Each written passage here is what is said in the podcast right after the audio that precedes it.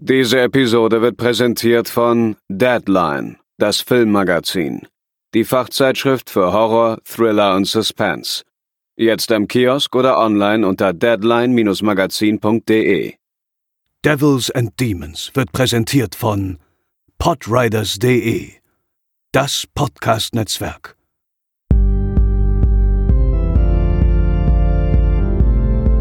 They're coming to get you, Barbara. For you.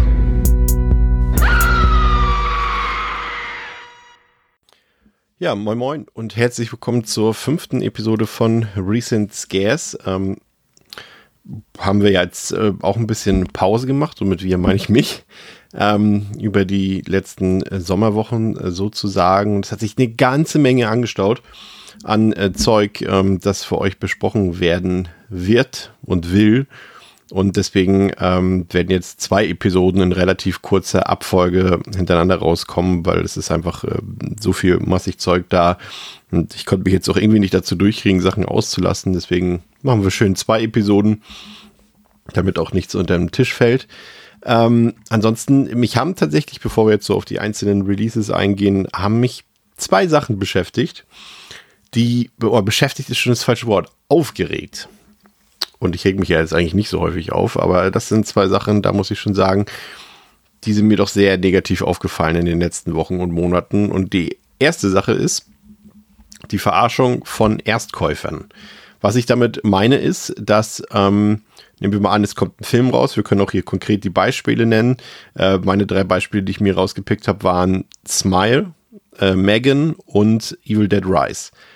Der Film kommt raus, ne? zum Beispiel Evil Dead Rise in Deutschland, ganz normal als äh, UHD, als Blu-ray, als DVD, keine Extras auf der Disc drauf und man denkt sich, okay, ja, dann ist halt das, was ich, was ich äh, kriegen kann, ist halt das. Im Ausland gab es ein paar Steelbooks, die waren jetzt auch nicht so schön, also auch nicht so richtig super gute Alternativen, also kaufe ich den Film natürlich, wenn ich den hier sehen will.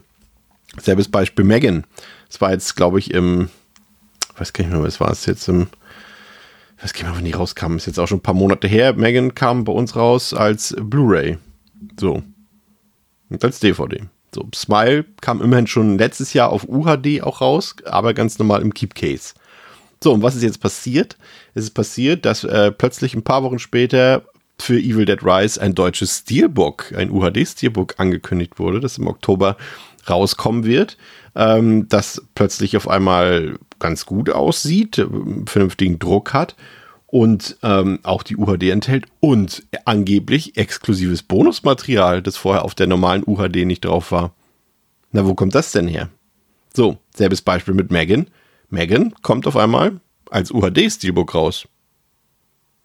Okay, cool, denkt man sich da. Smile kommt jetzt auch nochmal als Steelbook raus, nicht mal ein Jahr, nachdem äh, die Scheibe so rausgekommen ist. Und das sind so Sachen, ganz ehrlich, Leute, es kaufen ohnehin nur noch sammelnde Leute diese physischen Produkte und Veröffentlichungen. Also verarscht die Leute nicht so. Also man wird ja eh schon gemerkt bis zum geht nicht mehr, aber das ist halt reinste Kundenverarschung. Ne? Die gehen jetzt auch davon aus, dass die entweder machen sich gar keine Gedanken oder es ist sogar vorsätzlich der Gedanke dahinter, dass die Leute dann auch doppelt kaufen und es sich nochmal kaufen. Also das ist halt, weiß ich nicht, wie ihr das seht, aber ich finde, das ist absolute Abzocke, absolute Verarsche. Ähm, vor allem, weil auch immer damit gespielt wird, so, ne, wenn irgendwelche Sachen rauskommen, äh, neuerdings immer, muss man immer gleich, gefühlt gleich alles am ersten Tag haben, weil es sonst irgendwie ausverkauft ist. Und dann so eine Sachen dann so nachzuschieben, ich finde, es hat mindestens einen bitteren Beigeschmack, wenn nicht sogar eigentlich noch viel schlimmer, aus meiner Sicht. Dann eine Sache, die jetzt ähm, auch vermehrt auftritt, vor allem bei, das ist jetzt vielleicht nicht für jeden von euch so interessant, aber es betrifft vor allem Mediabook-Veröffentlichungen, dass Grützfilme, und damit meine ich Kackfilme, Gurkenfilme, ähm, jetzt äh, immer wieder neu aufgelegt werden, aber mit besonders reißerischen Covermotiven, die in der Regel nichts mit dem Film zu tun haben oder nur im entferntesten mit dem Film zu tun haben. Äh, das hat, glaube ich, letztes Jahr oder vorletztes Jahr schon angefangen mit äh, einem meiner absoluten Hassfilme, mit, äh, mit Trauma. Ähm, diesen fürchterlichen Film, der noch als großes, oh, das ist äh, so krass wie Serbian-Film, noch krasser vielleicht und so weiter und so fort. Habt ihr vielleicht auch alles mitgekriegt. Wenn nicht, spart euch den Film. und da gab es irgendwie so diverse Covermotive, wo äh, komplett nackte Frauen drauf sind, wo man die, die Geschlechtsteile drauf sieht in, in Großaufnahmen und solche Sachen alles. Dann kam jetzt hier von dem Creature-Feature-Film, den ich eigentlich ganz gut finde, von C2 ähm, kam auch im Mediabook raus und wattiert ist. Und da siehst du halt da drauf, wie eine nackte Frau gegen Insekten kämpft. Aber das gibt es im Film nicht. Dort gibt es keine nackte Frau, die gegen Insekten kämpft. Aber das Cover soll es A suggerieren und soll natürlich, ja, die notgeilen Insel Brothers dafür, ähm, ja, begeistern, sich dieses Produkt zu kaufen, weil da ist ja eine nackte Frau drauf so. Und ich sag, Leute, stop it. Brauchen wir nicht macht, wirft meines Erachtens ein ganz, ganz schlechtes Bild sowohl auf die, ähm, auf die, auf den, auf den Verleih oder auf den Produzenten dieser Mediabooks, aber natürlich auch auf die Film-Community, die ja eh oft auch ein sehr, gerade bei den Sammelnden, ne, ich habe euch bestimmt schon mal irgendwo in Facebook-Gruppen rumgetrieben und habt gesehen, was da teilweise abgeht. Und das ist, wir haben eh schon, sag ich mal, ein Bild verfestigt, was irgendwie unangenehm ist nach außen, finde ich. Aber solche Sachen machen das Ganze dann noch irgendwie viel, viel schlimmer. Und da gibt es jetzt auch zig Beispiele und es kommen jetzt gefühlt irgendwie jede Woche neue Mediabooks raus, die einfach irgendwelche reißerischen Szenen dort präsentieren, auch in, in, in geschmacklosen ja, in geschmacklosen Zeichnungen teilweise, die was suggerieren, was nicht da ist, nur um irgendwie den, ja, ja, die Leute anzusprechen, die sowas sonst vielleicht nicht zu Gesicht bekommen oder die denken, das wäre irgendwie cool oder kontrovers oder skandalös oder was auch immer. Also brauchen wir nicht, ganz ehrlich. Das soll jetzt erstmal ein Anfang gewesen sein. Wir kümmern uns jetzt so um die ersten Neuveröffentlichungen. Äh, neu kann man jetzt schon teilweise gar nicht mehr sagen, weil sie jetzt teilweise schon echt ein paar Wochen oder teilweise sogar Monate zurückliegen. Aber wir kämpfen uns da jetzt mal so ein bisschen durch und ähm, schauen mal, was es da so gab, ob ich da ein paar Empfehlungen für euch habe oder ähm, euch auch vom Kauf abraten kann die Highlights auf dem deutschen Heimkinomarkt der letzten Wochen, zumindest was das Genre-Kino betrifft, dürften wohl die Ultra-HD-Releases von High Tension und Eden Lake gewesen sein. Der französische Terrorfilm High Tension wurde dabei in drei Mediabook-Cover-Varianten im Hause oder vom Hause Play on Pictures veröffentlicht. Ähm, in Alexandre Ajars High Tension, der 2003 ja damals die Welle an harten französischen Horrorfilmen so richtig in Gang setzte, geht es um ein einsames Haus, eine vereinte Familie und zwei unzertrennliche Freundinnen und ein brutaler Mörder, der von nichts zurückschreckt. Eigentlich wollte Alex nur mit Freundin Marie ihre Familie auf dem Land besuchen und sich in Ruhe für die Uniprüfung vorbereiten. Doch als die Nacht einbricht, dringt ein brutaler Fremder in das Haus ein. Für die beiden Mädchen wird aus einem idyllischen Wochenende ein Kampf ums Überleben in einer Nacht des Grauens. Und ja, High Tension ist immer noch ein großartiges, knüppelhartes und verstörendes Brett von Alexander Ajar und äh, ja, also auch wenn so dieser ultimative Impact so nach der x-ten Sichtung bei mir doch minimal nachgelassen hat, jetzt gerade im Vergleich zu den aus meiner Sicht absoluten Weltklasse-Werken Inside und Mathieu. Ähm, aber trotzdem, also die Spannung ist immer noch bis zum Maximum ausgereizt. Das Score ist verstörend, betörend und unfassbar gut. Ähm, die Gewalt ist knüppelhart und der Film hat eine unfassbare Dynamik und Power aber es bleibt dann eben auch der ähm, Spalter-Twist und die dadurch entstehenden Plotholes, auch wenn es durchaus Spaß macht, mit jedem Anschauen mehr und vor allem früher Details zur Entlarvung des Twists erkennen zu können. Ähm, der Film ist, äh, wie gesagt, von Pleon Pictures jetzt erstmals legal und ungekürzt in Deutschland veröffentlicht worden. Zuvor gab es bereits Veröffentlichungen äh, von NSM über den Umweg Österreich äh, beziehungsweise Filmbörse. Auch damals waren das Mediabooks, die bereits schnell vergriffen waren. Ich habe auch ein Exemplar davon und äh, kann deshalb jetzt auch den direkten Vergleich zwischen der alten und der neuen Disc anstellen. Die Bildqualität der Blu-ray war damals eher grob und auch recht niedrig aufgelöst. Zudem lagen permanent so sonnige und extrem warme Farben auf dem Bild, was irgendwie nicht so ganz gepasst haben kann. Und auch der Schwarzwert zeigte sich ziemlich wenig differenziert. Ähm, das war alles nicht so rund und ähm, ja, war, war damals schon kein besonderer Genuss, sage ich mal. Als Extras gab es damals ein halbstündiges Making-of in SD-Qualität sowie Interviews und einzelne kommentierte Szenen. Die Mediabooks selbst von NSM waren damals in guter Qualität, hatten schicke Cover-Varianten und auch ein okayes zwölfseitiges Booklet von Nando Rona. Aber wie sieht das jetzt im Vergleich zur neuen Veröffentlichung aus? Ja, kann man schon sagen, dass es ziemlich eindeutig ausfällt. Also die Ultra HD von Play Pictures liefert von Anfang an ein deutlich besser aufgelöstes, schärferes Bild, was man auch irgendwie schon gefühlt nach den ersten Schriften in den Credits und an den Title Cards sehr gut erkennen kann. Ähm, der Film wird durch ein feinstes, äh, sauberes Filmkorn bestimmt. Das sieht wirklich filmisch, wirklich gut aus. Auch die warmen Farben sind raus. Sie sind einem etwas kühleren Bild gewichen, welches auch deutlich differenzierter und authentischer daherkommt. Das ist jetzt alles immer noch kein Hochglanz, gerade die Szenen im Dunkeln. Ähm, ne, da fällt es dann schon noch ein bisschen auf, dass das jetzt nicht, nicht alles perfekt ist, aber in der Summe ist es deutlich, deutlich besser als auf jeder vorherigen Veröffentlichung. Und ja, im Grunde geht es eigentlich kaum besser. Ich kann mir nicht vorstellen, dass der Film nochmal besser aussehen wird als hier. Auch die Tonspuren haben ein deutliches Upgrade bekommen, auch wenn da bei der deutschen Synchronfassung aus meiner Sicht irgendwas schiefgegangen sein muss. Also die Tonhöhe war damals eben falsch. Die hat man jetzt korrigiert. Also die Dialoge haben jetzt die richtige Tonhöhe. Dafür laufen jetzt aber meines Erachtens die Musikstücke etwas zu schnell ab. Ich bin mir da noch nicht so ganz genau sicher. Ich werde mir das nochmal anschauen in den nächsten Tagen. Falls da was an meiner Meinung zu korrigieren gibt, dann äh, hört ihr das in der nächsten Folge. Auf den drei Discs gibt es ähm, natürlich auch zahlreiche Extras, zum Großteil allerdings von der bekannten Veröffentlichung übernommene. Trotzdem hat es die Play on Pictures VÖ wirklich in sich, denn zum einen gibt es einen großartigen und aufschlussreichen Audiokommentar von Kai Naumann und Laurent Omansik und zum anderen gibt es die spielfilmlange Dokumentation Beyond Blood, die sich mit dem französischen Terrorkino auseinandersetzt und die ist wirklich gut. Äh, das gibt's alles on top noch oben drauf, das nenne ich mal wirklich Fanservice. Das Mediabook selbst dagegen ist äh, Pleon-typisch erstmal wieder in dieser Blu-ray-Höhe und in dieser etwas dickeren Variante, aber die Qualität empfinde ich persönlich eher als unterdurchschnittlich. Also die Verarbeitung ist eher von der billigeren Sorte und das Mediabook ist einfach, wer das mal in der Hand gehabt hat, ist einfach richtig wabbelig. Du kannst es so richtig hin und her wabbeln. Das ist, ähm, kann für, darf für so einen Preis einfach nicht sein. Also, ne, weil ansonsten irgendwie auch alles stimmt. Auch das 28-seitige Booklet von Christoph N. Kellerbach ist durchaus lesenswert. Ähm, aber die Haptik des, des Mediabooks, ich weiß nicht so recht. Aber naja, den Film kennt ihr ja vermutlich alle, also falls nicht, er ist wirklich super und den solltet ihr unbedingt gesehen haben. Äh, die Discs der Play on Pictures Veröffentlichungen sind auch top, das Mediabook, wie gesagt, eher mittelmäßig, was aber im Endeffekt bei so einem Film dann auch irgendwie nur zweitrangig ist, würde ich sagen. Ja, und ebenfalls äh, neu aufgelegt wurde der britische Horror-Thriller Eden Lake aus dem Jahre 2008. Ähm, die neue VÖ stammt aus dem Hause Leonine und kommt wie schon High Tension im Mediabook daher, allerdings nur in einer Cover-Variante, dafür aber mit einer echten Ultra HD. Also war High Tension ja auch, aber Eden Lake hat auch eine UHD.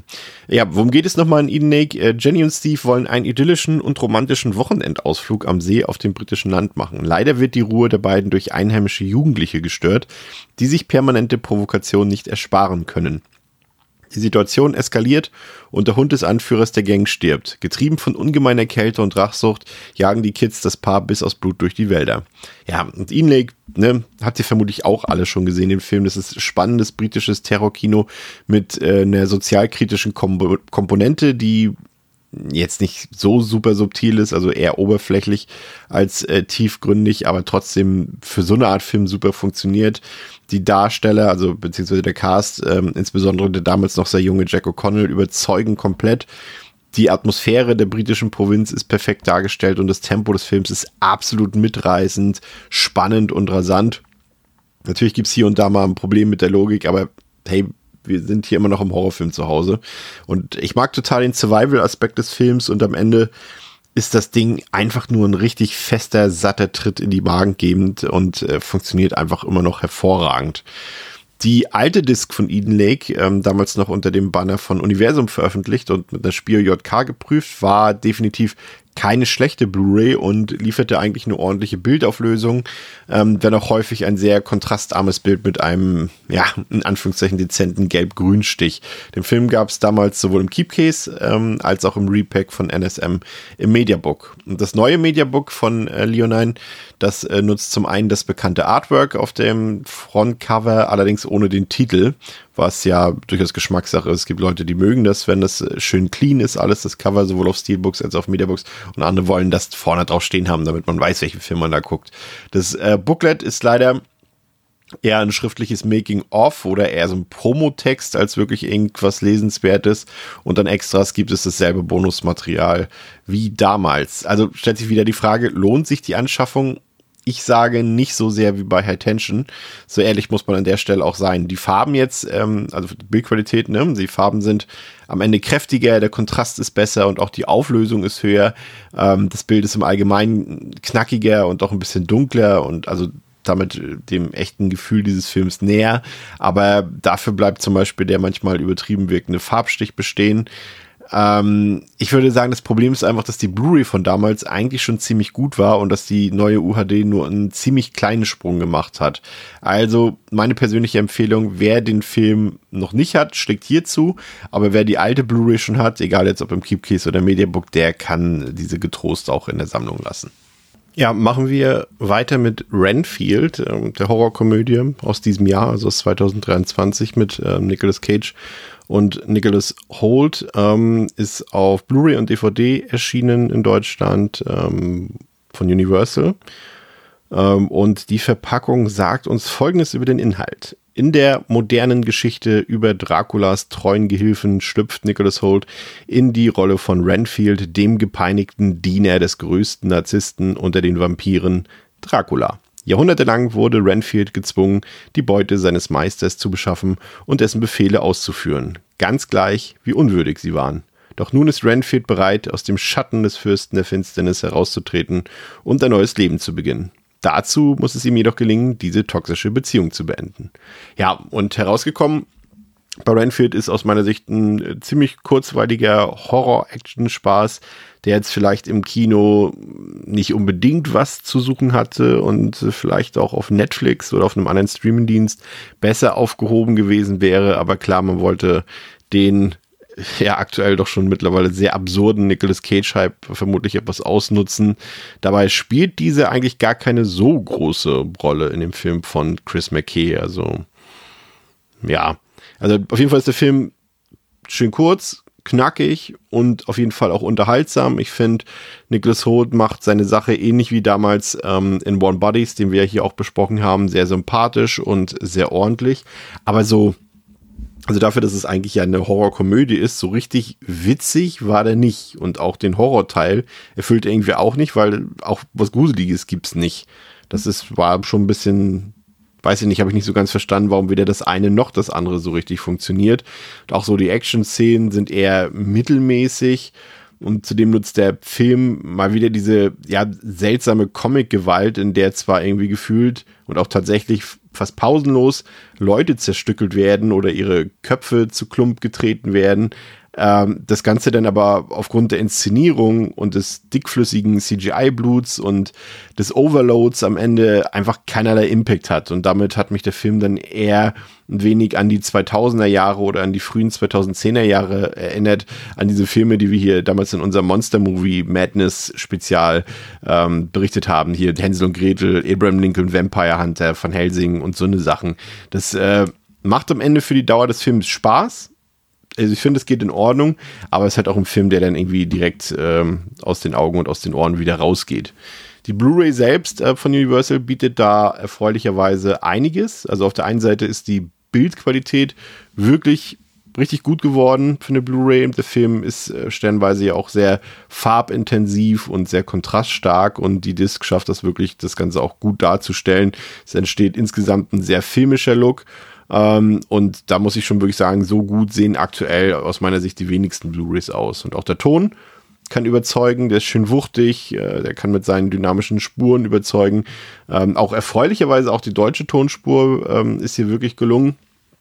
Äh, ansonsten an Extras gibt es neben dem Audiokommentar noch ähm, eine knappe weitere Dreiviertelstunde an Bonusmaterial mit Deleted Scenes, mit BTS-Material und ähm, ja, ist sogar sehenswert gewesen, muss ich, muss ich dazu sagen. Für die Sammelnden natürlich vielleicht noch wichtig, es gibt ein Wendecover on top. Ähm, wie gesagt, soll ja heutzutage eigentlich zum Standard gehören, aber es gibt halt immer noch, ähm, ja, Verleihe, die das eben nicht so sehen. Also, der Film ist okay, reicht vielleicht einmal angucken.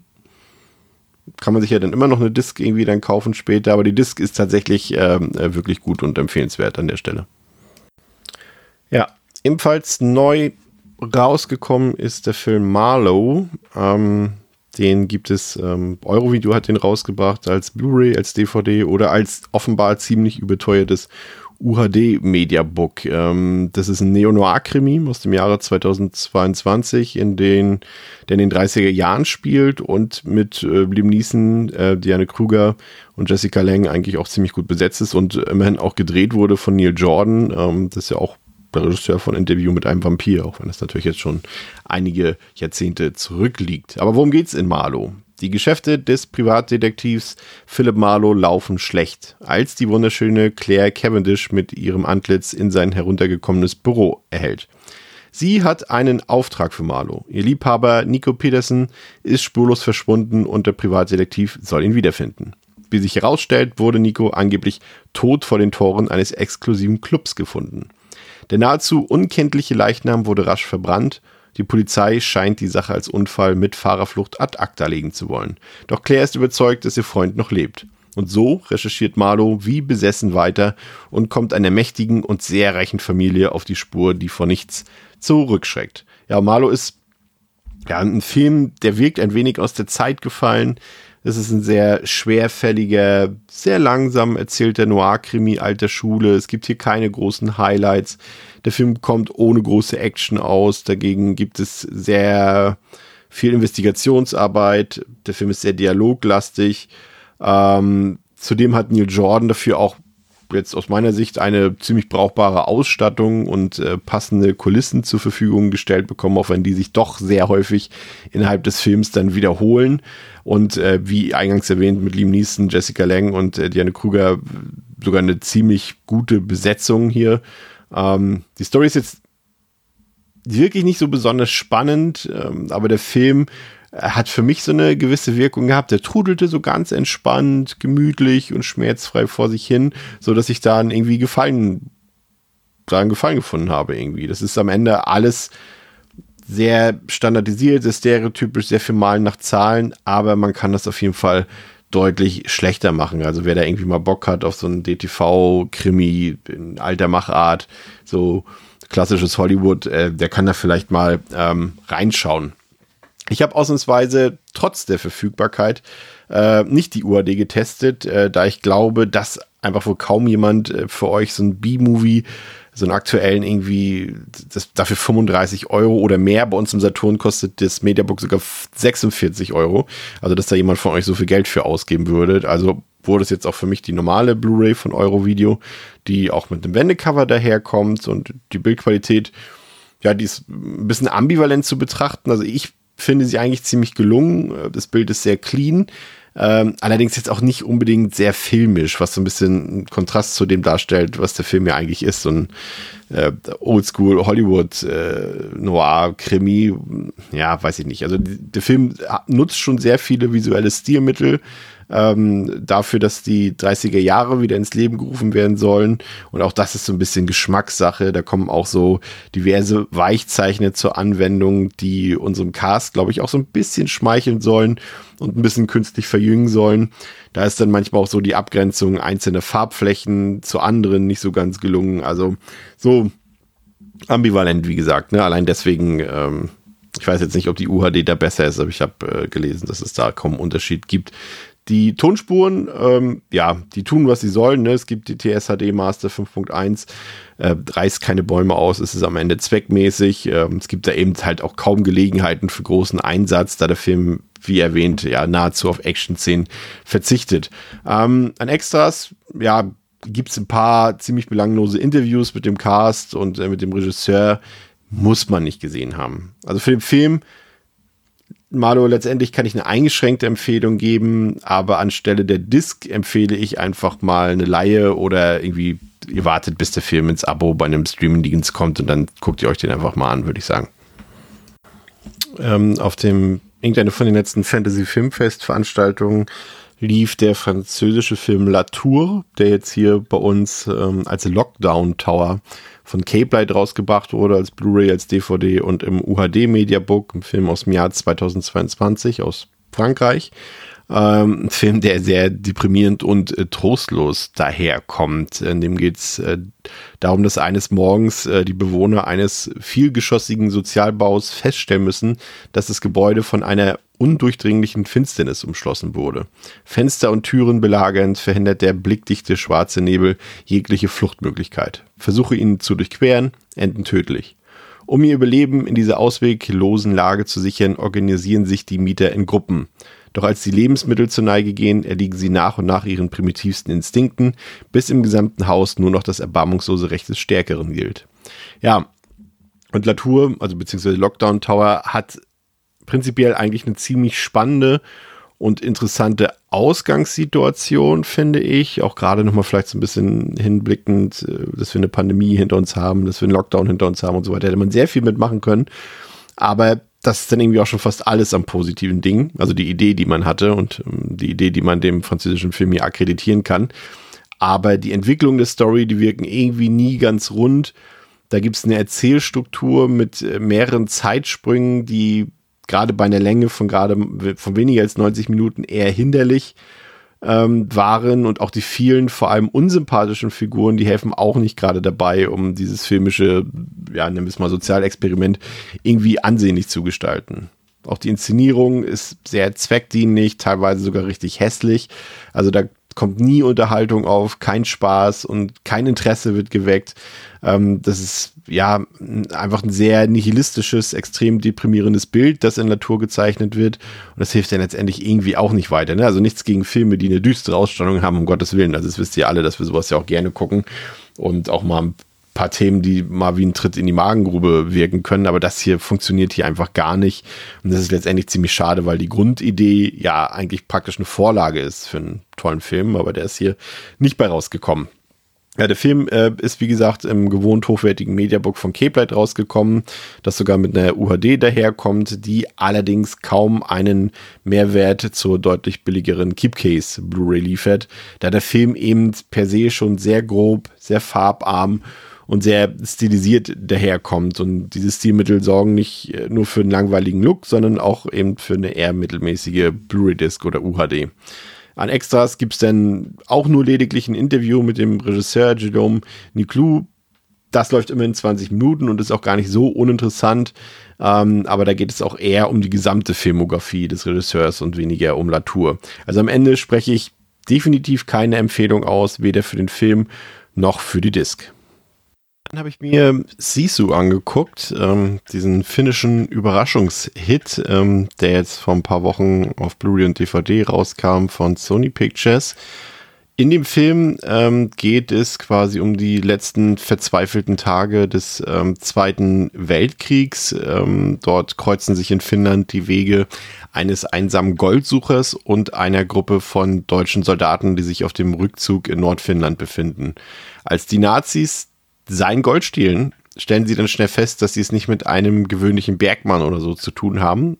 Es gibt zwar jetzt keine direkte Übersetzung für das finnische Wort Sisu, aber dieser legendäre Ex-Kommandant äh, verkörpert das, was Sisu bedeutet, nämlich eine besondere Form von Mut und unvorstellbare Entschlossenheit im Angesicht scheinbar unüberwindbarer Widerstände. Und egal, welche Hindernisse die Nazis ihm entgegenwerfen, dieses Ein-Mann-Todesschwadron wird bis zum Äußersten gehen, um sein Gold zurückzubekommen, selbst wenn das bedeutet, dass er jeden einzelnen Nazi, der sich ihm in den Weg stellt, töten muss. Und das ist ein, eine gut gemachte, äh, sehr kurzweilige, knackige Mischung aus Exploitation, aus Grindhouse-Kino und aus einem typischen Rachefilm. Ähm, das ist komplett auf das Wesentliche bestrengt, das ist ausgestattet mit einer simplen und effektiven Prämisse und der Film zieht das einfach gnadenlos durch und ähm, nimmt dabei in der Regel eigentlich auch keine Gefangenen. Hier spritzt das Blut und Leiber werden zerhackt, durchsiebt oder explodieren gar. Ähm, das war echt gut. Also im Vorfeld dachte ich irgendwie, dass die so gar nicht so richtig was für mich wäre, aber stattdessen wurde ich echt gut unterhalten. Vor allem, da der Film zwar überzeichnet ist, aber trotzdem keinerlei echte Humorhebene hat. Und das mag ich ja eigentlich, wenn da der Humor nicht so die Ernsthaftigkeit aus so einem Film rauszieht. Auch visuell überzeugt der Film. Ähm, der hat echt ein paar sagenhafte Landschaftsbilder. Und ja, wenn ihr den sehen wollt, äh, könnt ihr das auf der Blu-ray tun von Sony Pictures. Äh, die hat leider kein Wendecover, dafür aber ein sehr, äh, ja, liefert ein sehr filmisches Bilderlebnis, obwohl der Film digital gedreht wurde. Hier wurde also etwas nachgeholfen, aber das Ergebnis kann sich echt sehen lassen. Tolle Farben, gute Schärfe, die einen alle Details sehen lassen. Also das hat mich echt begeistert. Also eine richtig gute Blu-ray, auch die Tonspuren in 5.1 CTS HD Master, die wissen richtig gut zu überzeugen.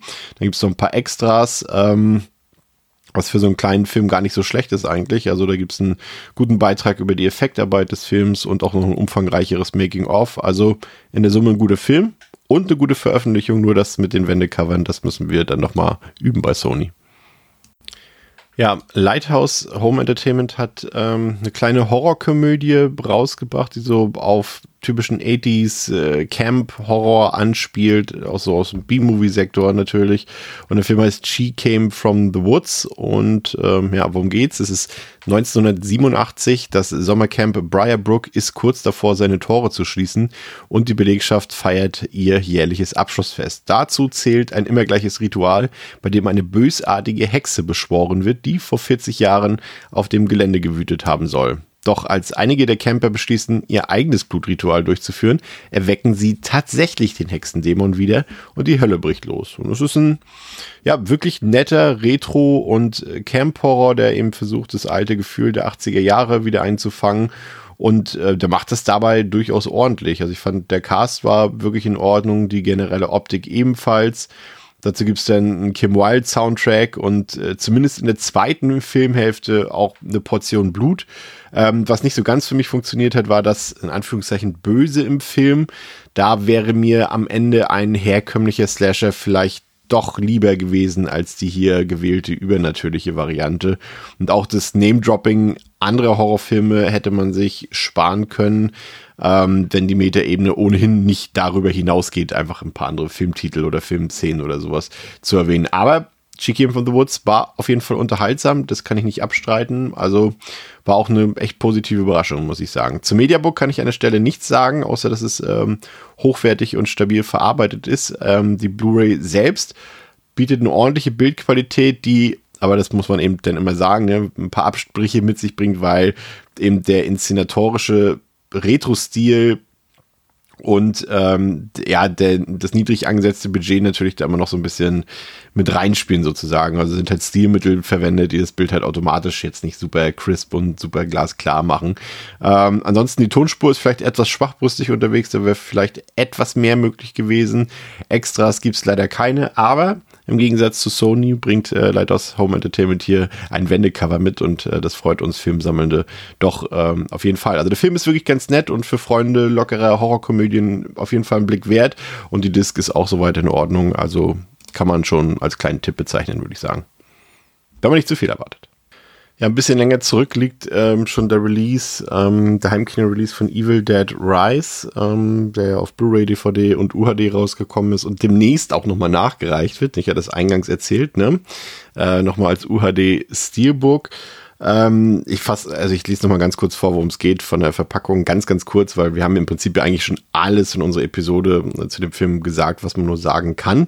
Äh, dennoch nochmal, die verstörende Geschichte zweier entfremdeter Schwestern, deren Wiedersehen durch das Auftauchen dämonischer Kreaturen gestört wird, die von Menschen Besitz ergreifen. Schon bald finden sich die beiden Frauen in einem unvorstellbar albtraumhaften Familienstreit wieder. Ein Streit, bei dem es ums nackte Überleben geht. Okay, verstehe ich jetzt nicht so ganz den Inhalt, äh, hat auch nicht so viel damit zu tun irgendwie, aber okay. Äh, wie gesagt, meine Meinung zum Film könnt ihr in der entsprechenden ausführlichen Episode hören. Es soll jetzt mal dann nur um den Release gehen. Ähm, ich hatte es eben schon erwähnt, dem Film wurden sowohl eine Blu-ray als auch eine Ultra HD spendiert. In Deutschland äh, beides im Keep Case. Im Ausland ähm, gibt es schon länger ein Steelbook, äh, für das jedoch eines der, ja, meines Erachtens eher schwächsten verfügbaren Motive ähm, also das schwächste Motiv, schwä eines der schwächsten Motive wurde dafür genutzt. Also da hat man irgendwie nichts verpasst und das kommende deutsche Steelbook nutzt äh, vorne auch dasselbe Motiv, hat jedoch auf der Rückseite ein deutlich besseres und außerdem ist auch der Filmtitel jetzt vorne aufgedruckt, was irgendwie ja, dieses soläre Steelbook dann auch so ein bisschen füllt und auf jeden Fall äh, besser macht, würde ich sagen. Ob sich das Warten oder das nachträglich Upgraden lohnt, ähm, keine Ahnung.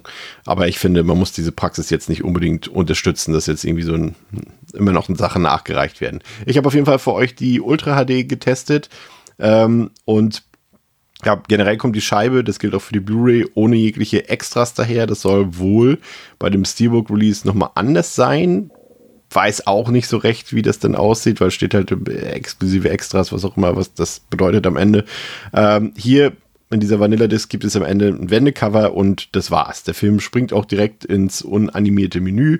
Es gibt keine Making-ofs, keine Trailer, nix. Hier merkt man eben, dass der Film ursprünglich eben auch für Streaming konzipiert war. Und trotzdem ist diese Veröffentlichung aus meiner Sicht ein absoluter Pflichtkauf für Horrorfans. Also ich habe jetzt selber schon so über 500 Ultra HDs in meiner Sammlung und Evil Dead Rise darf sich da ja nun ziemlich weit oben einsortieren, was die Qualität angeht. Das Bild ist absolut knackenscharf und richtig, richtig, richtig gut geworden. Also man muss dazu erwähnen, dass der Film natürlich fast komplett in der Dunkelheit äh, oder mit wenig Lichtstimmung spielt. Ähm, aber diese Dunkelheit, also auch der Schwarzwert und der Kontrast, äh, das wird komplett ausgespielt von der UHD. Also wenn es Lichtquellen gibt, dann sehen diese ebenfalls auch richtig gut aus. Am besten hat mir der Schwarzwert gefallen, der ist halt im Vergleich zur normalen Blu-ray auch hier ein klarer Pluspunkt. Das sieht richtig, richtig gut aus, gerade wenn man halt das Licht ausmacht. Also wenn man den Film komplett im Dunkeln guckt, dann versinkt man förmlich in Evil Dead Rise und das fand ich richtig, richtig super. Und auch die Nahaufnahmen, sind gut, richtig gut, detailliert und scharf. Das war ein echter Genuss. Und dann natürlich, was schon im Kino fantastisch war, ne, kommt hier on top auch noch dazu, ist halt die Tonspur, die auch wirklich sagenhaft ist. Also, also wer gedacht hat, dass der Transport dieses heftigen Sounddesigns vom Kino ins Heimkino nicht gelingt, der irrt sich auf jeden Fall. Also was hier auf, gerade auf der ähm, O-Tonspur abgefeuert wird, gehört äh, für mich auch zu den besten Ultra HD VÖs überhaupt bis jetzt. Ja, da kann dann irgendwie auch, so leid es mir tut, kein Streamingdienst der Welt mithalten. Manche Reviews behaupten allerdings, äh, dass die Blu-ray die bessere Wahl ist, äh, weil sie ein bisschen heller ist und so weiter. Aber da würde ich sagen, auf gar keinen Fall, das stimmt nicht. Also, aus meiner Sicht nach wie vor ein super Film äh, mit einer abgesehen von den fehlenden Extras bärenstarken Ultra HD. Ähm, wie gesagt, ihr könnt ja, wenn ihr den noch gar nicht gekauft habt, könnt ihr auch warten, bis das Steelbook jetzt rauskommt demnächst äh, und eventuell auch noch mit brandneuen Extras daherkommt. Da sind wir gespannt, äh, was da so geht, würde ich sagen. Aber wie gesagt, Film top, Disc top, kann man nicht meckern. Ja, kommen wir nun wieder in die allseits beliebte Recent Scares Kategorie der Trash-Filme aus China und da habe ich wieder drei absolut feinste Sachen für euch im Angebot. Den Anfang macht äh, der Film Dune Devils, ähm, der von Splendid Film rausgebracht wurde auf Blu-ray und DVD und das ist quasi Chinas Antwort auf Mad Max, Dune und Tremors. Worum geht's? In einer von Umweltkatastrophen zerrütteten Zukunft kämpft die Menschheit ums Überleben in einer von mutierten Sandwürmern beherrschten gigantischen Wüste. Eine bunt zusammengewürfelte Gruppe Überlebender begibt sich auf eine gefährliche Reise in einem gepanzerten Fahrzeug, um die mysteriöse sogenannte Oase zu finden. Während sie gegen mutierte Kreaturen kämpfen und viele Opfer bringen müssen, schwindet die Hoffnung auf Rettung. Ja, also der Film, der hierzulande als äh, Dune Devils veröffentlicht wurde, ist äh, mal wieder ein günstig produzierter TV-Film aus China, also produziert von Maxdome, wie so viele Filme, die in den letzten Monaten ihren Weg in unsere Kaufhäuser gefunden haben. Das muss man, muss jetzt auch prinzipiell erstmal nichts Schlechtes bedeuten. Ähm, ich habe ja auch schon ein paar dieser Filme hier gelobt, aber in der Regel sind es ja eher dann Rip-Offs bekannter und erfolgreicher Kinofilme, die dann noch so einen eigenen Einschlag bekommen. Ähm, der dann bis dato auch ja oft auch für die halbwegs brauchbare Unterhaltung gesorgt hat. Ähm, hier in dem Fall ist es so, dass Dune Devils eben Elemente vermischt aus Dune und aus Tremors, was äh, vor allem die anfangs äh, kleinen, am Ende dann riesigen Sandwürmer betrifft, aber habt bitte keine allzu großen Erwartungen an diese Viecher. Das ist nicht so geil, wie es vielleicht klingt. Und dann eben diese Mad Max-Elemente, was das äh, postapokalyptische Setting angeht, äh, samt omnipräsenter äh, Sepia-Einfärbung des Bildes, würde ich sagen. Also der Film hatte definitiv nicht das Budget, um das alles besonders schön umzusetzen. Die Sandwürmer sind digital und gehen, wie gesagt, erst gegen Ende in der Größe auf und sind vorher ja, vielleicht etwas größer als ein menschlicher Popel, um es mal ganz hart auszudrücken. Äh, die Figuren sind nicht interessant genug, um mitfiebern zu können. Zudem hält sich der Film ja trotz kurzer Laufzeit irgendwie zu viel mit seinen Nebenschauplätzen auf. Und on top, on top ähm, mangelt es eben auch einfach an handwerklichen Fähigkeiten. Also der Film ist nicht gerade besonders gut geschossen, nicht besonders gut geschnitten. Und oft habe ich so ein bisschen das Gefühl gehabt, dass sich an diesen chinesischen Fernsehproduktionen eben vor allem junge in Anführungszeichen Talente und Praktikanten oder Studenten oder so hinter der Kamera austoben dürfen. Deshalb erwarte ich in dieser Hinsicht auch nicht besonders viel. Äh, was also für euch wichtig ist, lasst euch weder vom chinesischen Poster noch vom deutschen Blu-ray Artwork blenden. Es gibt hier weder Mad Max Action, es gibt auch keine geilen Riesensandwürmer und schon gar keinen tollen Film. Also abgehärtete Leute wie ich können zur kurzzeitigen Unterhaltung und zur cineastischen Bildung vielleicht mal reinschauen. Ähm, aber mehr auch nicht. Aber ich kenne ja euch, ich kenne ja meine Spezies hier, ähm, der ein oder andere von euch oder die eine oder andere wird sich da wohl trotzdem nicht von abhalten lassen und sich das Ganze angucken. Die Blu-ray selbst äh, bietet das übliche Programm, das heißt allerdings auch, typisch Splendid bei diesen Billigfilmen, äh, dass es in häufigen Abständen äh, ruckelt im Bild das ist eigentlich eine Sache, die hier nicht passieren darf, muss man ganz ehrlich sagen, die auch öfter passiert, was ich auch gleich nochmal betonen möchte. Das ist eine Sache, wenn ich so einen Film kaufe für 15 Euro, dann darf das Bild nicht ruckeln. Und das ist ein Fehler in der Disk, also ganz klar. Aber auch die der Rest ist, naja, also ich sag mal so, das ist wieder sehr mies encoded. Man hat doch das Gefühl, man streamt irgendwas so richtig. Die Tonspur ist nur okay. Es gibt keinerlei Extras und das Einzige, was da vielleicht noch ein bisschen positiv heraussticht an der VE, ist das Wendecover. Also ich würde sagen, wer Bock drauf hat, der leiht den Film vielleicht mal digital aus. Aber generell kann ich weder den Film noch die VE wirklich empfehlen. Ja, ein anderer Film, der rausgekommen ist, ist ähm, King Serpent Island, ähm, chines chinesisches äh, Creature-Feature mit einer Riesenschlange. Auf einer tropischen Insel wird die ausgestorben geglaubte Schlangenart der Titan-Python entdeckt. Der ehemalige Special Force-Soldat Shenzeng begibt sich mit seinem Team auf die Reise, um Daten zu sammeln und die Insel zu einem Naturschutzgebiet zu machen. Dort angekommen treffen sie nicht nur auf gigantische Reptilien, sondern auch auf eine bewaffnete Bande von kriminellen Tierfängern. Ja, mit äh, King of Serpent Island oder King Serpent Island heißt der Film, ja, oder heißt manchen dann auch The Island of Snake King. Äh, auf jeden Fall äh, habe ich mir da mal wieder ein wahres Highlight des chinesischen DTV-Films reingezogen. Dieses Mal geht es ja um eine mysteriöse Insel mit einer gigantischen Schlange, dem König der Schlangen. Und äh, der hat mich am Ende doch ziemlich, aber vielleicht auch erwartungsgemäß enttäuscht. Ähm, der Film beschäftigt sich viel mehr mit so zwischenmenschlichen, aber total langweiligen Auseinandersetzungen und viel weniger mit Abenteuern auf der Insel. Es wird dann auch von einem ja, unterdurchschnittlichen Cast getragen, würde ich sagen. Auch die generelle Optik des Films ist dabei okay, wenn auch nicht zu billig, aber zumindest bis dann, ja, oder sagen wir so, man kann ihn halbwegs gucken, bis dann doch ab und zu mal eben ein paar kleine oder große Schlangen ins Bild kommen oder das Meer.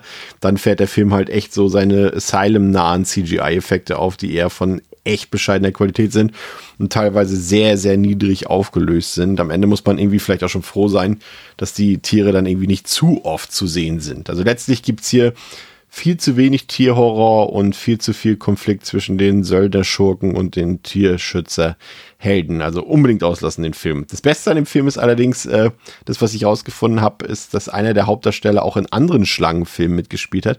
Und darunter auch der Film Monty Python. Versteht ihr?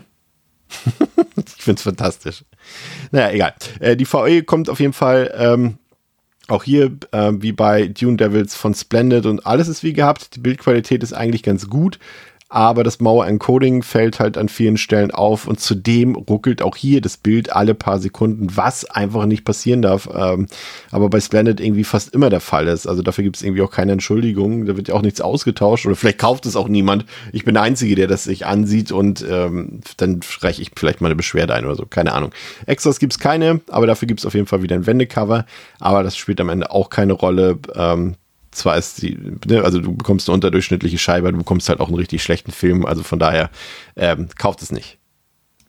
Ja, aber wir haben natürlich immer noch nicht genug äh, von chinesischer Billigkunst äh, und deshalb habe ich mir auch noch den Film Mutant Ghost War Girl angesehen. Das ist ein Film aus dem Jahr 2022, der jetzt auf Blu-ray und DVD von Happy Entertainment rausgebracht wurde. Ja, und das ist so ein Science-Fiction-Film vielleicht. Er spielt in Südkorea im Jahr 2077. Brutale Wettkämpfe zwischen Mutanten sind ein Milliardengeschäft. Eine geheime Untergrundorganisation plant den nächsten Schritt. Die Erschaffung von Supersoldaten. Wu Kingping, nee, Wu King King, Agentin der International Security Alliance soll den Drahtziehern auf die Schliche kommen. Mit vier Kolleginnen infiltriert sie die Medusa Klinik für plastische Chirurgie und entdeckt dort ein unterirdisches Forschungslabor. Die Mission gerät außer Kontrolle. Ihr Team wird enttarnt und für Genexperimente missbraucht. Wu kann als einzige fliehen. Ausgestattet mit ungeahnten Superkräften, aber ohne Erinnerung an ihre frühere Identität, kämpft sie ums Überleben. Währenddessen beginnt für die International Security Alliance eine fieberhafte Suche nach der verschollenen Agentin. Ja, Mutant Ghost Wargirl äh, liefert eine Geschichte, der man irgendwie so nicht so richtig folgen kann und vielleicht auch gar nicht will.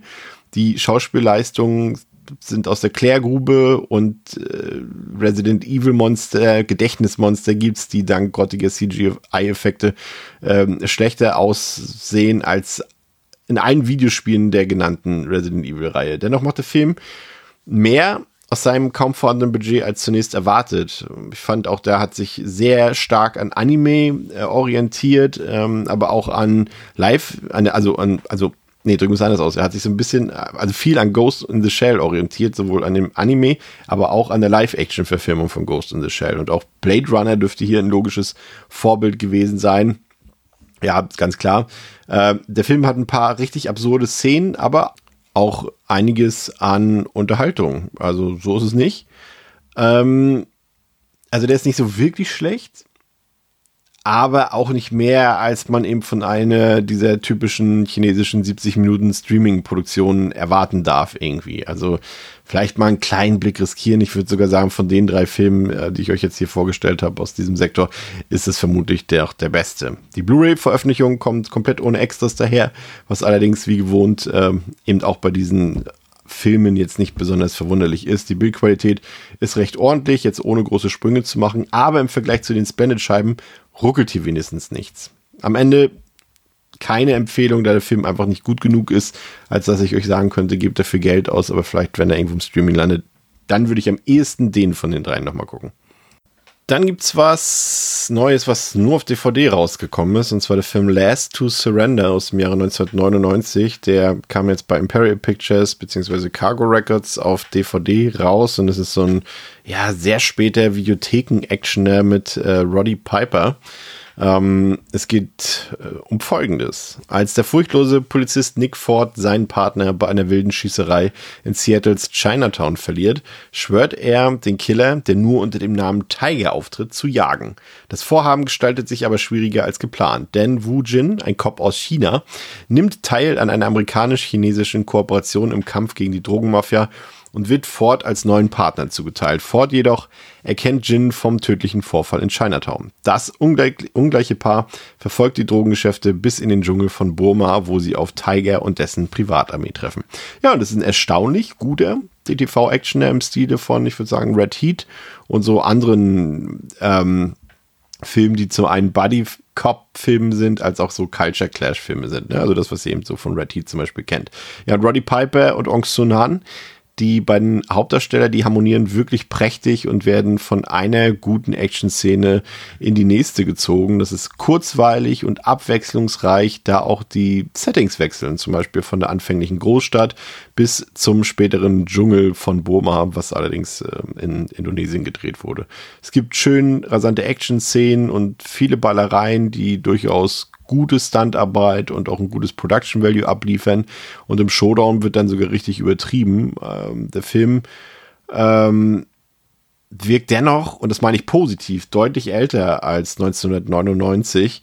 Ähm, also das hat schon fast so ja Anfang 90er, vielleicht Ende 80er Vibes. Ähm, gibt auch ein paar Sachen, die nicht so gut sind. Also ich fand zum Beispiel überflüssig Anders to Surrender, die, die rassistischen Tropes von äh, Roddy Pipers Figur und auch die aufgesetzte Love Story im letzten Drittel des Films war irgendwie nur da, um da zu sein, hat aber keinerlei Nutzen für den Film.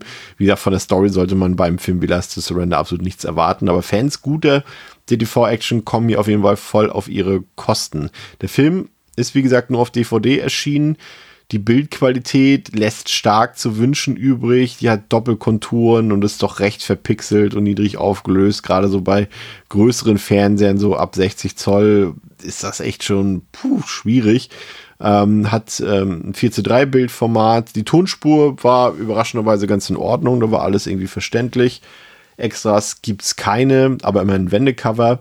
Äh, ja, also wer solche Filme guckt und mag, weiß, dass diese ja mittlerweile zuhauf wieder oder erstmals auf den Markt kommen von den immer und immer selben Labels und meistens wirklich nur auf DVD und dass die auch immer aussehen wie irgendwelche Upscaling-Videokassetten. Also das sind keine Überraschungen. Ne? Wer sich da ein bisschen mit auskennt, weiß, was er hier zu erwarten hat oder was sie hier zu erwarten hat. Aber in dem Fall lohnt sich auf jeden Fall die Anschaffung, da der Film aus meiner Sicht echt eine kleine äh, Direct-to-Video-Action-Perle ist mit einigen Qualitäten, ähm, die echt für Spaß sorgen.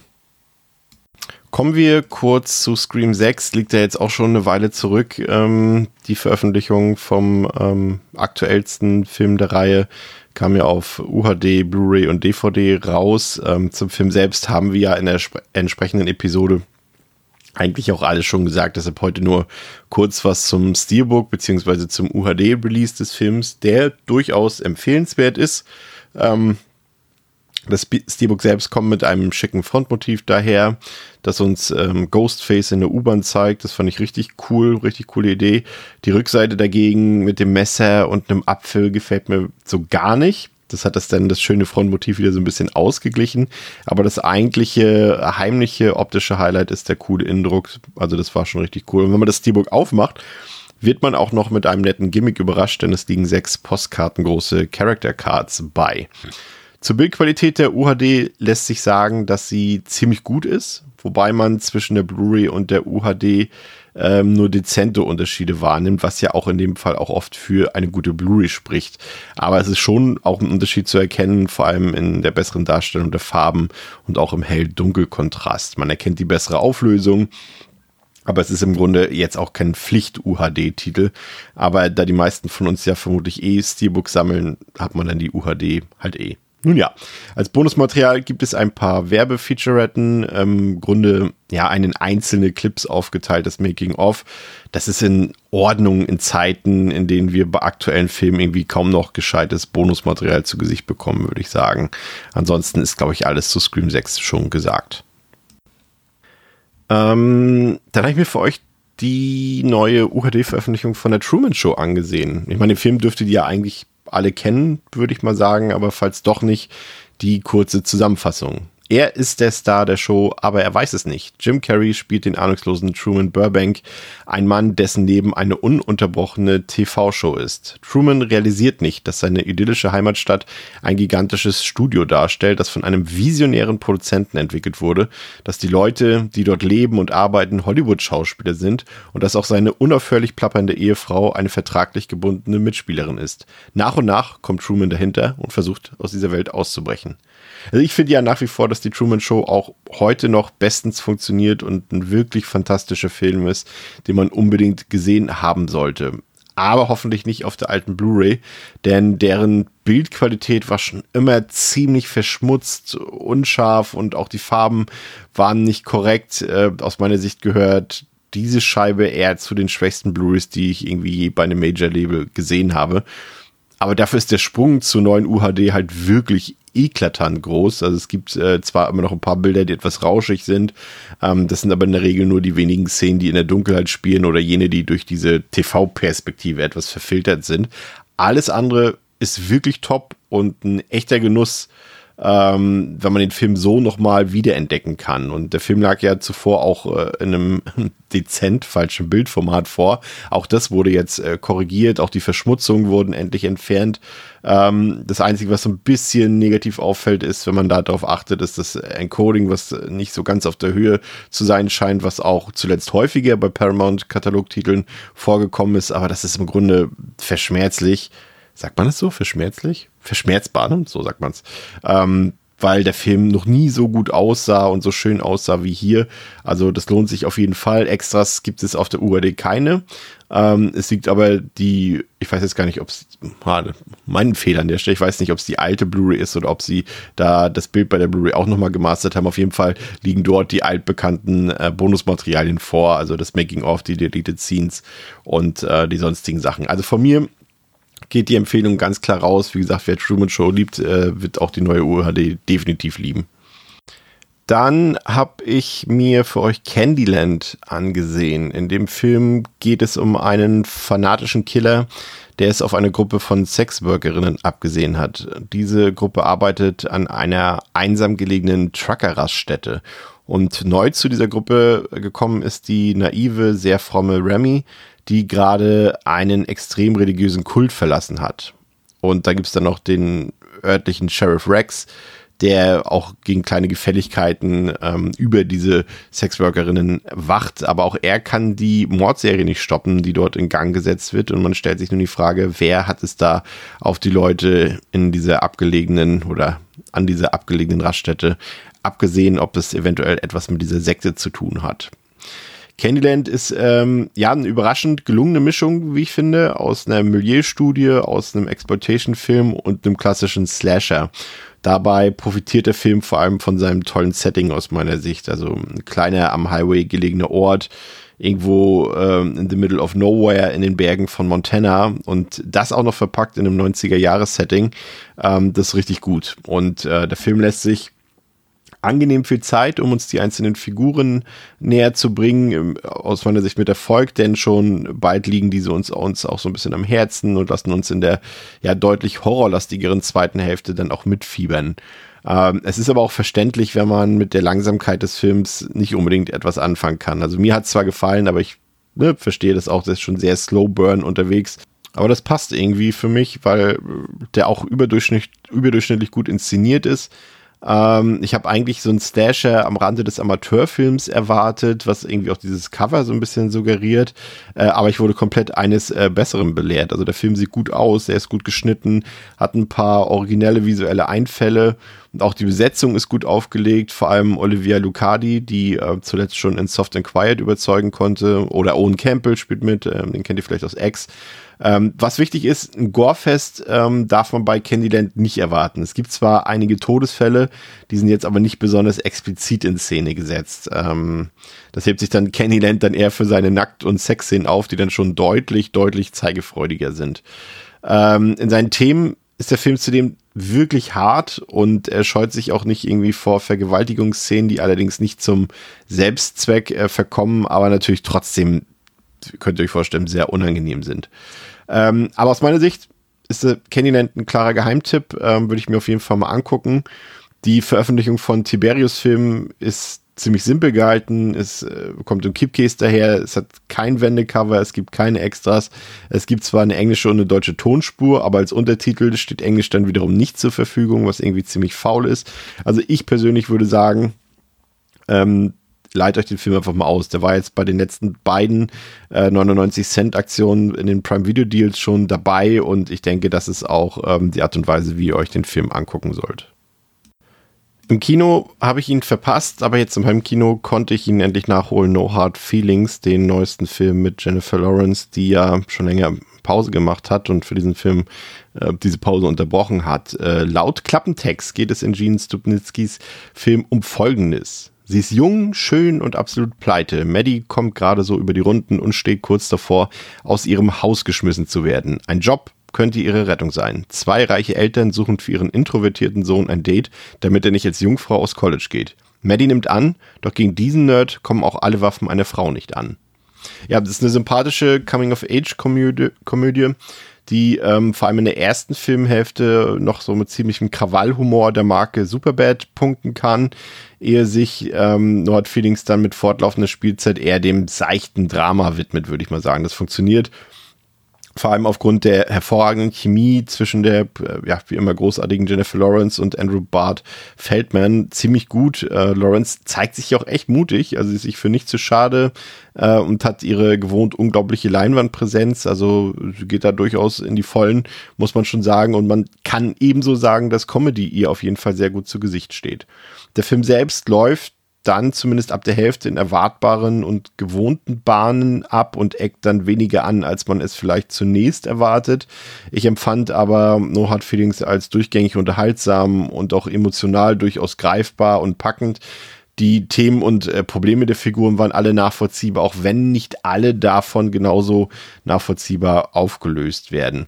Ich finde, der Trailer führte aus meiner Sicht äh, ganz schön in die Irre. Also abgesehen von, ja, ich sag mal, weniger als eine Handvoll Szenen hat der Film eben nichts super Badiges oder Good Boysiges an sich. Aber anders lassen sich solche Filme scheinbar heutzutage auch irgendwie nicht mehr vermarkten und ins Kino bringen.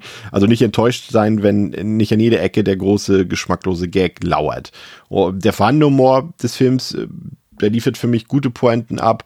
Ähm, nicht falsch verstehen, aber der ist halt ähm, äh, nicht so krass im Vordergrund, wie man vielleicht äh, denkt beim Trailer. Ich hatte auch dann beim Film eher das Gefühl, dass mich ganz andere Dinge äh, begeistert haben als der Humor. Also äh, guter Film, wirklich guter Film, hat mir richtig gut gefallen, aber ähm, vielleicht leiht ihr euch den einfach mal aus. Das wäre mein Vorschlag, weil die Blu-ray von Sony Pictures auch echt mittelmäßig ist. Es gibt wieder kein Wendecover, das Promomaterial äh, was hier als Extras vorhanden ist, ist nicht der Rede wert und auch die Bildqualität hat man schon mal besser gesehen. Und vor allem digital bekommt ihr eine UHD-Fassung davon, die gibt es hier bei uns auf Disk nicht. Also vielleicht einfach da mal ausleihen oder vielleicht sogar kaufen. Ich glaube, das ist die bessere Entscheidung, als die Blu-ray sich ins Regal zu holen. Ja, vor ein paar Wochen kam das japanische Remake von Cube raus, ähm, von Play Pictures als äh, Keep Case, den 2021er Film. Ähm, den wollte ich mir unbedingt mal ansehen und habe ihn mir deswegen auch für euch geholt. Für diejenigen, die nicht wissen, worum es geht. Sechs Personen unterschiedlichen Alters und unterschiedliche Herkunft sind in einer Reihe von Räumen gefangen. Jeder Raum ist dabei ein perfekter Würfel und hat an jeder Seite eine Tür, die in einen anderen identischen Raum führt. Einige der Räume enthalten jedoch tödliche Fallen. Die Gruppe bahnt sich ihren Weg durch die verschiedenen Räume und probiert Methoden aus, um die Fallen zu entdecken. Ähnlich wie Ratten in einem Labyrinth müssen sie herausfinden, welche Räume sicher sind und was sie überhaupt in diesen Albtraum geführt hat. Ja, und ich habe mir eben die ganze Zeit die Frage gestellt, ähm, wie kann ein nahezu 1 zu 1 Remake eines so, einer so starken Vorlage, also dem Original, nur so schlecht bei den Leuten ankommen und ja, ähm, die Antworten gibt es japanische Cube Remake äh, doch äh, ziemlich häufig in seiner aus meiner Sicht viel zu langen Laufzeit. Äh, zum einen ist der Film viel zu zahm und harmlos. Äh, oft dann stellt er irgendwie Fragen, die niemand gestellt hat und beantwortet diese. Äh, er langweilt uns mit, mit leblosen und uninteressanten Figuren, nutzt nicht mehr zeitgemäße, billigste CGI-Effekte und zieht sich wirklich ewig hin ähm, und dabei fühlt sich Cube auch hinsichtlich der Inszenierung unglaublich leer an. Also das Remake ist nicht nur in allen Belangen schlechter als das Original, es hinterlässt auch keine einzige Idee oder irgendeinen Grund wenigstens aus Interesse mal reinzuschnuppern. Es sei denn, man will, wie ich, erfahren, wie man eben so eine Prämisse äh, so in den Sand setzen kann. Also die Blu-ray von Play on Pictures, die kommt mit einem Wendecover daher und hat als extra immerhin ein neues Interview mit äh, Vincenzo Natali an Bord, also dem Regisseur des Originalfilms. Die Bildqualität ist durchwachsen, der Ton ist ganz gut. Äh, aber ich würde euch auch hier dazu raten, also falls überhaupt Interesse am Film vorhanden ist, den Film günstig auszuleihen oder auf ein Angebot zu warten. Ich würde die Disc nicht kaufen. Und zu guter Letzt ähm, ebenfalls neu bei Pleon ähm, der Festival-Hit Deadstream von Vanessa und Joseph Winter. In dem Film geht es um den Influencer Sean, der es ja ziemlich vermasselt hat. Also sein letzter Online-Stunt hat die Fans verjagt und auch die Sponsoren verprellt und sogar YouTube hat den Internetstar verbannt. Ein ganz besonderer Kick soll alle Klicks wieder zurückholen. Sean schließt sich für eine Nacht in einem Geisterhaus ein und zwar im Livestream. Damit sich der Hasenfuß nicht aus dem Staub macht, wirft er die Zündkerzen des Wagens und den einzigen Schlüssel fort. Nun noch überall Kameras angebracht und dann kann der Spaß ja losgehen. Das sehen die Geister des Hauses genauso. Ja, äh, ich würde mal sagen, das ist so ein bisschen das Evil Dead 2 der Influencer- und Streamer-Generation. Äh, das war am Ende jetzt absolut nicht meine Art Film aber ich muss Deadstream zumindest attestieren, dass er doch äh, recht frischen und humorvollen Wind in die ja ziemlich angestaubte Einöde des von Footage Trims äh, gebracht hat. Äh, das war mir am Ende alles ein bisschen zu albern und auch die Hauptfigur war so gar nicht meins, aber ich kann wirklich objektiv voll und ganz nachvollziehen, warum der Film bei vielen Horrorfans wirklich sehr gut ankommt. Ähm, aber für mich war das auch so eine Stunde alles ein bisschen ziemlich repetitiv und das war einfach nicht meine Art Humor. Ähm, aber wie gesagt, das äh, ist in diesem Sinne halt sehr subjektiv natürlich von mir. Ihr kennt ja meine Einstellung. Horror und Humor, das muss schon sehr exzellent sein, damit das für mich funktioniert. Ja, der Film wurde von Playon sowohl im Mediabook veröffentlicht, äh, das in Blu-ray-Höhe, aber in diesem schmalen Format rausgekommen ist. Hat ein schickes Cover. Äh, das Booklet ist eher mau, fand ich nicht so gut. Ähm, und als Alternative gibt es eben das normale äh, Keep Case, ähm, also auch mit einer Blu-ray enthalten. Ja, und das irgendwie schon ein bisschen der Unterschied. Ne? Also das äh, Mediabook kostet halt das Doppelte von dem Keep Case und ist aus meiner Sicht den Aufpreis überhaupt nicht wert, weil es letztendlich einfach nur ein etwas schöneres Cover bringt, aber ansonsten jetzt irgendwie keine speziellen Boni enthält oder auch jetzt wie äh, bei zuletzt anderen Beispielen eben nicht eine UHD dann, ne? so dass man sagen kann, im Mediabook ist die UHD exklusiv drin. Nee, ist auch nur eine Blu-ray und ja, Ne? Also überlegt euch, wo ihr mit eurem Geld hingeht. Äh, die Blu-ray selbst hat gemessen am Found-Footage-Style des Films eine gute Bildqualität, da kann man echt nicht meckern. Was mir hier mal richtig gut gefallen hat, waren die Menüs der Disc. Also das war mal was komplett anderes und auch schön dem Film angepasst. Ähm, dazu sind auch die Extras relativ umfangreich und auch auf jeden Fall sehenswert. Der Kom Audiokommentar ist hörenswert und äh, das Keepcase hat auch ein, ein Wendecover. Also hier kann ich absolut nichts beanstanden und meckern. Das ist äh, wirklich eine Top-VÖ, finde ich, die Blu-ray. Ähm, zu einem Film, der mir zwar nicht so gut gefallen hat, aber ich glaube, den meisten von euch wird der Film ziemlich gut gefallen. Ansonsten äh, wundert euch nicht, dass die Episode äh, heute ein bisschen kürzer ist. Die nächste wird schon relativ zeitnah äh, kommen. Ich habe hier schon wieder einen ganzen Haufen anderer Sachen liegen, die ich äh, gerade alle durchforste und ähm, die ich euch dann präsentieren werde. Ich habe äh, schon die neuen ähm, UHD-Veröffentlichung von Rosemary's Baby, von Scream 3, von Sleepy Hollow hier liegen und habe äh, aus den USA ein paar Sachen importiert, wie die UHD von The Burning, die UHD von My Bloody Valentine. Also da ähm, wird es in den nächsten Wochen äh, wieder einiges, äh, ja, geben für euch. Äh, ich bedanke mich ganz herzlich für eure Aufmerksamkeit, bedanke mich für eure Unterstützung und hoffe, es hat euch gefallen und ich hoffe, ihr seid auch beim nächsten Mal bei Recent Scares oder bei all unseren anderen Episoden dabei. Macht's gut, bis zum nächsten Mal. Ciao, ciao.